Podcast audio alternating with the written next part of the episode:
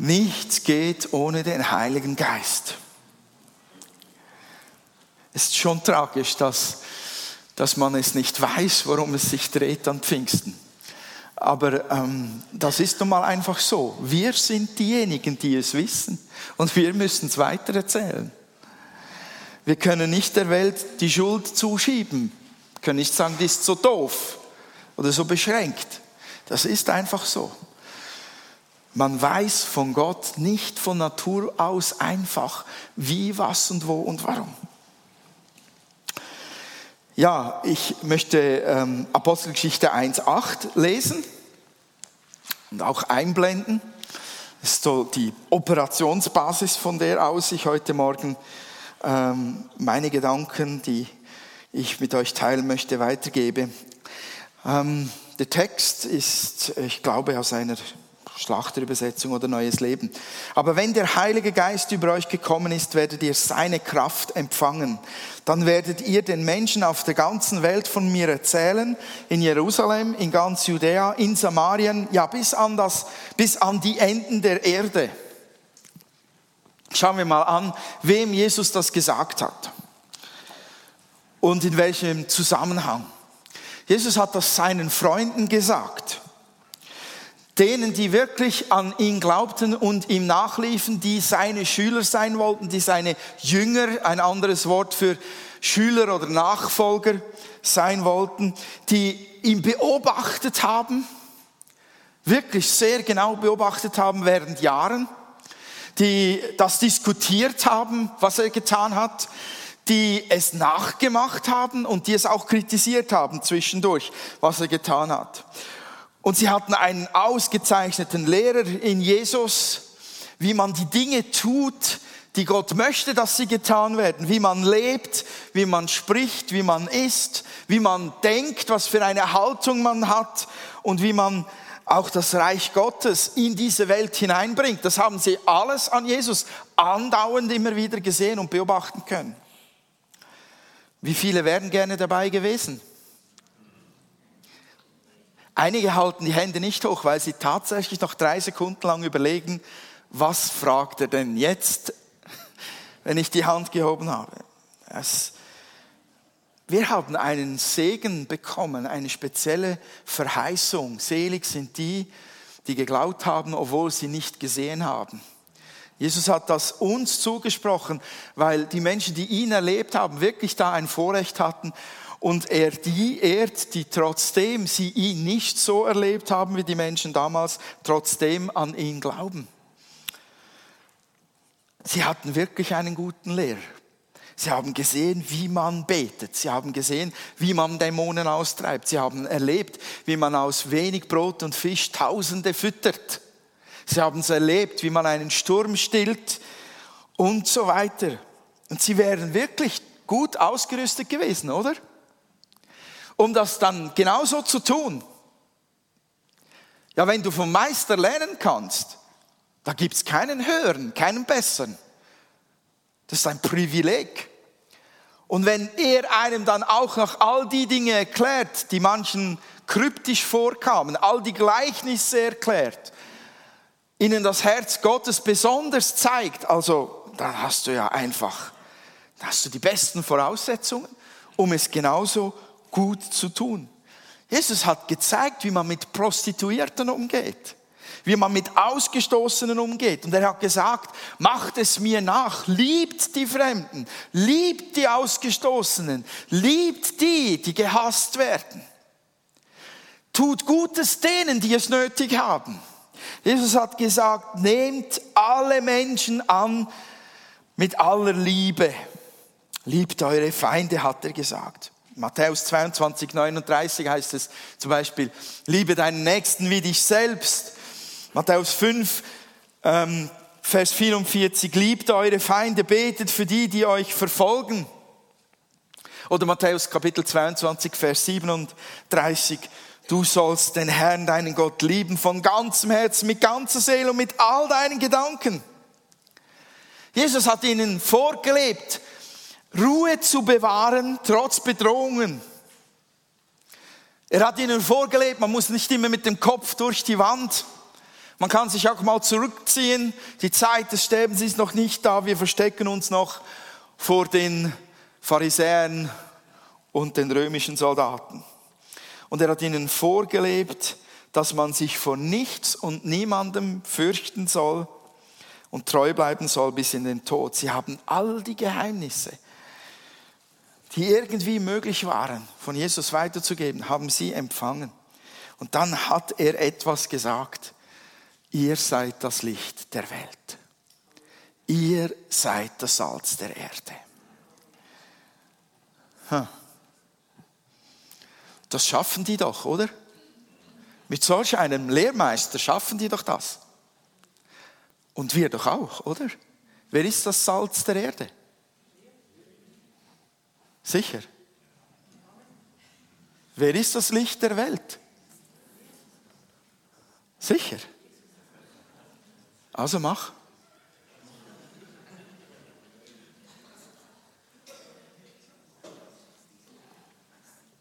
Das schaffen wir doch, oder? Das trauen wir uns doch zu, oder? Oder irgendwie kriegen wir es dann schon hin.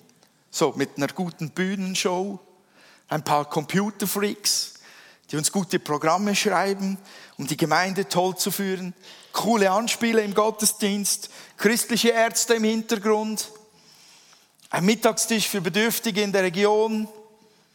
Das kriegen wir doch irgendwie hin. Vielleicht noch zwei, drei Red Bulls. Vielleicht ja Flügel, oder? Nein, Leute, wir bringen es nicht hin.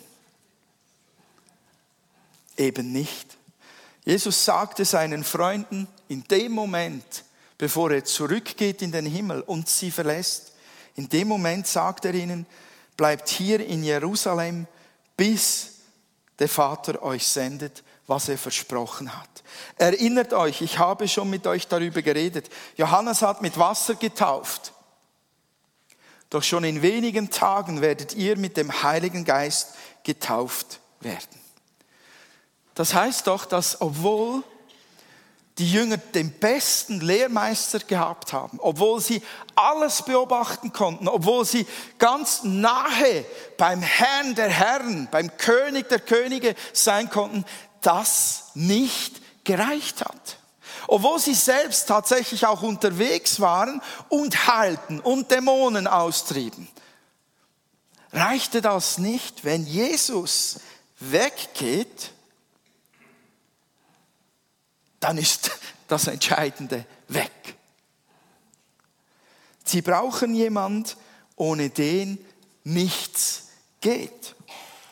Weil all das menschliche Getue, sei es auch noch so gut, noch so intensiv, noch so perfekt gemacht und durchdacht, wenn es noch so gut einen Sinn hat, es ist nichts ohne das übernatürliche Wirken Gottes. Wir können kein Herz verändern mit einem guten Theaterstück. Wir können einen Anstoß geben. Aber das, was drin geschieht, das, was wirklich Leben bringt, geschieht auf einer Ebene, die menschlich einfach nicht machbar ist. Sie brauchen jemand, der ihnen dabei hilft. Jesus sagte einmal, ohne mich könnt ihr nichts tun. Johannes Evangelium Kapitel 15, Vers 5. Und damit meinte Jesus die Verbindung, die zwischen ihm und seinen Jüngern in der Gemeinschaft mit ihnen da ist.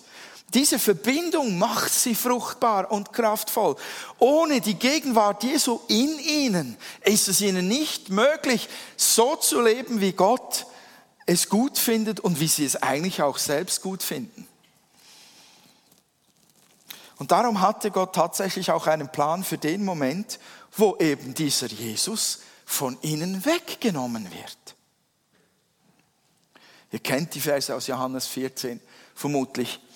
Johannes Evangelium, Vers 16, äh, äh, Kapitel 14, Verse 16 bis 18. Und ich werde den Vater bitten und er wird euch einen Ratgeber, einen anderen Ratgeber oder Beistand geben, der euch nie verlassen wird. Es ist der Heilige Geist, der in alle Wahrheit führt. Die Welt kann ihn nicht empfangen, denn sie sucht ihn nicht und erkennt ihn nicht. Ihr aber kennt ihn, weil er bei euch bleibt und später in euch sein wird. Nein, ich werde euch nicht verwaist zurücklassen. Ich werde zu euch kommen. Jesus betonte schon vorher, Bevor er am Weggehen war, betonte er schon, dass die Freunde von ihm, dass seine Nachfolger, seine Jünger, ohne ihn das nicht tun können, was er vorgelebt hat. Wir müssen uns das ein für alle Mal aus dem Kopf schlagen, dass wir die Dinge menschlich fertigbringen, die nur Gott durch seine übernatürliche Kraft tun kann. Gerade wir Schweizer müssen uns aus dem Kopf schlagen, dass wir es fertigbringen mit noch so viel Anstrengung, mit noch so viel Präzision. Es wird nicht möglich sein. Jesus sagte schon vorher, ihr braucht den Heiligen Geist. Ohne ihn geht gar nichts. Natürlich ist Jesus selbst im Geist Gottes gegenwärtig. Natürlich ist der Vater im Heiligen Geist gegenwärtig. Natürlich ist diese Dreieinigkeit in uns drin. Aber er betonte ganz klar, der Heilige Geist muss kommen. Ohne ihn geht nichts. Und wenn wir heute Pfingsten feiern, dann wünschte ich mir, dass wir begreifen, dass wir ein Leben als, dass wenn wir ein Leben als Christ leben wollen, ohne den Heiligen Geist, wir einfach nur mal nur heiße Luft produzieren. Sind wir doch endlich so demütig und geben es zu. Ohne dich geht gar nichts. Dann hört ein Riesenteil von dem ganzen Gestrampel nämlich auch auf, dass wir so oft rudern und krampfen und am Schluss stehen wir da und sagen, und Herr, was, was hat's jetzt gebracht? Warum hast du nicht gewirkt? Ja, weil du mir im Weg gestanden bist weil dein Kopf oder deine Hände oder deine Füße oder was auch immer mir gar nicht gehört haben. Ich durfte damit nicht tun, was ich wollte, denn du hast dein Ding durchgezogen.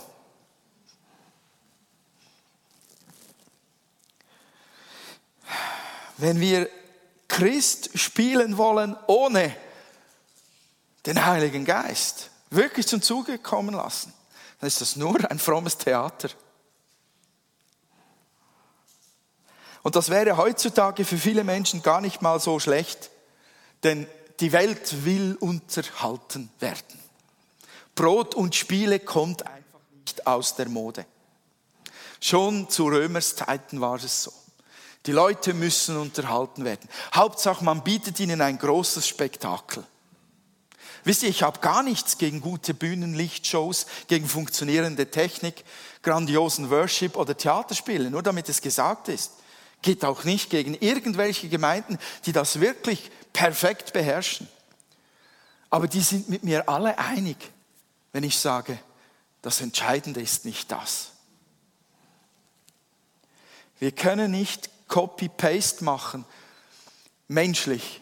Jesus kopieren und meinen, wir haben dieselbe Frucht, wir haben dieselben Auswirkungen, wie er sie gehabt hat. Das funktioniert nicht nachmachen mit einem mit dem Heiligen Geist erfüllten Herz, ja, aber nicht ohne den Heiligen Geist. Wisst ihr, wir brauchen echtes Leben. Nach, nach jeder Show im Fernsehen, wenn man abschaltet, was bleibt? So fünf bis zehn Minuten lang ein Hoch, da schwelgen noch die Gefühle in den Bildern und dann merkt man wieder, hoppla, ich bin in der Realität zu Hause. Ich genieße es auch mal ins Kino zu gehen und mich entführen zu lassen von den Bildern und Eindrücken. Aber ich weiß jedes Mal, das da vorne ist nicht die Realität. Es gibt realitätsnahe Filme, es gibt realitätsferne Filme. Aber Gott möchte, dass wir in diesem Alltag, in dem Leben, in dem Fleisch und Blut, wo wir drinstecken, diese übernatürliche Kraft, dieses Leben von Jesus haben und leben und weitergeben. Mitten in dem ganz normalen Alltag. In der Schule, am Herd, im Job, beim Kampf mit den Kids, egal wo. Dort hinein soll diese Realität, die genauso vorhanden ist, des Himmels, des Reiches Gottes, hineinwirken. Und soll die Realität hier bestimmen. Seid ihr mit mir einverstanden? Und das geht nicht ohne den Beistand des Heiligen Geistes.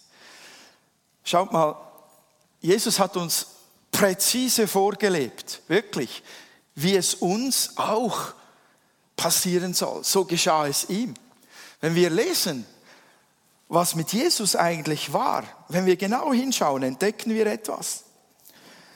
Ohne den Heiligen Geist hätte Jesus selbst nichts tun können. Er war das perfekte äh, Vorbild. Er kam als Mensch in diese Welt wie wir. Und dann heißt es in der Apostelgeschichte, Kapitel 10, Vers 38, wie Gott Jesus von Nazareth gesalbt hat mit Heiligem Geist und Kraft. Der ist umhergezogen, hat Gutes getan und alle gesund gemacht, die in der Gewalt des Teufels waren, denn Gott war mit ihm. Sehen wir das? Den Zusammenhang hier, dass Jesus gesalbt worden war mit Heiligem Geist und Kraft, dass Gott mit ihm war wegen dieser Salbung und wegen dieser Salbung hat er das getan, was er tat. Jesus erging es genau wie uns. Er, er war völlig, sagt die Bibel, völlig entäußert. Er entäußerte sich selbst. Er entkernte sich seiner ganzen Göttlichkeit und wurde Mensch wie wir. Genauso wie wir. Er war in derselben Abhängigkeit vom Heiligen Geist.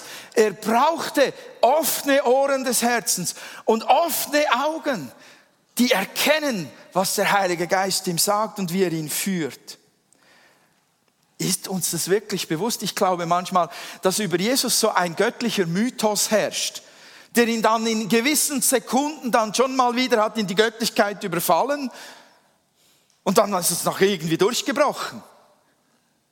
Das war dasselbe Modell, das wir leben sollen. Unter der Salbung des Heiligen Geistes tat es Jesus. Von ihm heißt es auch im Lukas-Evangelium Kapitel 4, Vers 18, der Geist ähm, des Herrn ist auf mir, weil er mich gesalbt hat, zu verkündigen das Evangelium den Armen. Er hat mich gesandt. Hört ihr das? Er hat mich gesandt, zu predigen den Gefangenen, dass sie frei sein sollen, und den Blinden, dass sie sehen sollen, und den Zerschlagenen, dass sie frei und ledig sein sollen.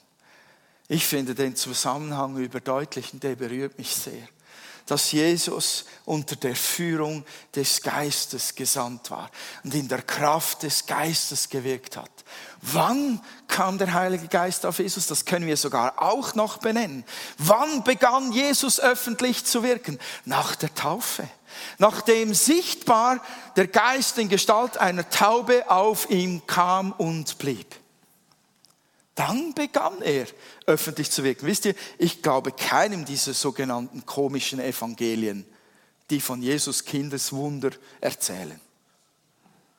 Glaube ich nicht. Die hätten wir sonst in der Bibel, wenn das wahr wäre. Jesus hat nicht öffentlich gewirkt, bevor er nicht getauft war im Jordan und bevor er nicht getauft war mit dem Heiligen Geist. Und für mich heißt das im Zusammenhang mit Pfingsten, wenn ich Jesus noch weiter betrachte, wie er umgegangen ist mit dem Heiligen Geist, dann heißt es für mich, dass Jesus sich vollkommen dem Heiligen Geist ausgeliefert hat. Die Bibel sagt, Jesus hat nicht seinen eigenen Willen getan, sondern das, was der Vater wollte. Das heißt doch, dass Jesus sich völlig unter die Führung des Heiligen Geistes untergeordnet hat. Er hat sich ihm total ausgeliefert, hat auf ihn gehört, hat sich führen lassen von ihm, beherrschen und treiben. Wisst ihr, dass das uns ans Herz gelegt wird, mehrfach in der Bibel, es ihm nachzumachen? Galater Kapitel 5, Vers 16 sagt, lasst den Geist Gottes euer Verhalten bestimmen. Dann werdet ihr nicht mehr den Begierden eurer eigenen Natur nachgeben. Oder Ihr könnt es lesen, Galater 5, Vers 25. Da wir also durch Gottes Geist ein neues Leben haben, wollen wir uns jetzt auch auf Schritt und Tritt von diesem Geist bestimmen lassen. Oder Epheser Kapitel 5, Vers 18, und berauscht euch nicht mit Wein, worin Ausschweifung ist, sondern werdet voller Geist. Wenn du wirklich ein Jünger von Jesus sein möchtest, wenn du wirklich sein Schüler sein möchtest, dann mach es ihm wirklich in allem nach. Auch in dem Punkt. Gib dem Heiligen Geist volle Verfügungsgewalt über dich. Und stell keine Bedingungen. Denn Jesus hat das auch nicht getan.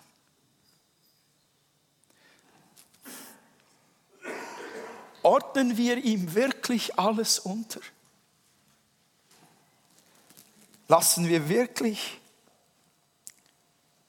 seine Herrschaft in uns zu? Ihr, ich weiß ja, dass der Heilige Geist für uns manchmal schwierig ist zu verstehen. Aber auch das gehört dazu. Wenn wir sagen, ich verstehe dich nicht, aber tu, was du tun willst. Das gehört auch dazu. Wir müssen nicht alles verstehen, um Gott zu vertrauen und seinem Heiligen Geist zu gehorchen. Wir müssen es nicht.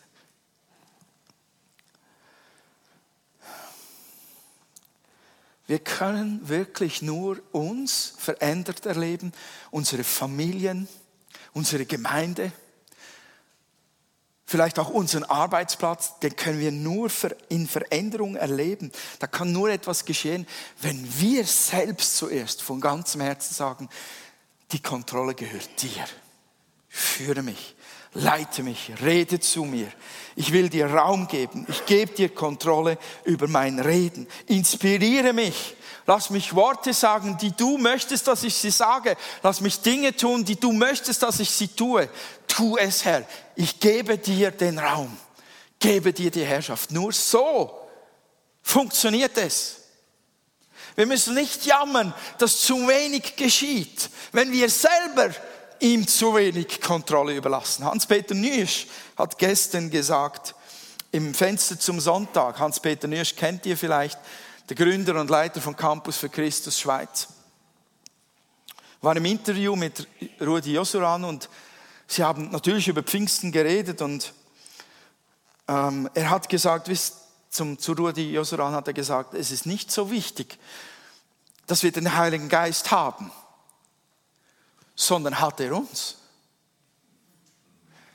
Versteht ihr das? Er wollte nicht sagen, es kommt nicht darauf an, ob du den Heiligen Geist hast. Natürlich, darauf kommt es an. Darum geht es ja gerade in dieser Predigt. Aber es geht genauso darum, hat er dich? Darf er tun, was er will? Er hat das wirklich gut gesagt. Wisst ihr, der Heilige Geist ist absolut real. Er ist kein Fluidum. Er ist kein Flimmern oder Surren, das man mal irgendwo vielleicht mal aufschnappt. Er ist absolut real. Er ist Gott. Es tut ihm weh, wenn wir sündigen. Es tut ihm leid, wenn wir seine Hilfe ablehnen. Es tut ihm weh, wenn wir ihn ausschließen. Er ist eine vollwertige Person. Er fühlt, er sieht, er hat einen Willen, er hat ein Brennen, er hat ein Ziel. Und er ist absolut unverzichtbar für uns absolut unverzichtbar. Und wisst ihr, wir sollten ihn, weil er ein, ein Gott ist, diese Dreieinigkeit, sollten wir ihn genauso behandeln wie den Vater und den Sohn. Nicht geringer. Wir sollten ihn genauso verehren und genauso lieben wie den Vater und den Sohn. Wer von den dreien hat am meisten Schmerzen, wenn wir sündigen? Wer fühlt sich am meisten zurückgestoßen? wenn wir ihn wegweisen? Jeder. Und wisst ihr, wenn wir heute nach Kraft und Dynamik und Leidenschaft und Wärme und Feuer innerlich rufen und nach Freude und nach Kraft und nach Trost und nach Frieden und nach Wundern und nach Zeichen und nach der Gegenwart von Gott, dann rufen wir.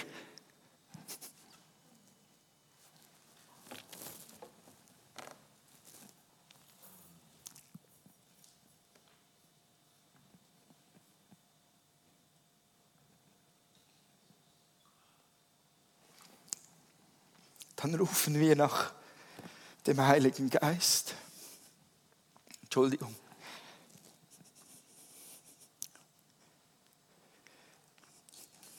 Ich weine.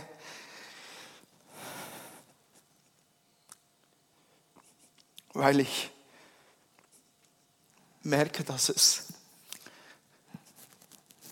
ein tiefes Anliegen ist für Gott, dass wir den Heiligen Geist nicht geringer machen.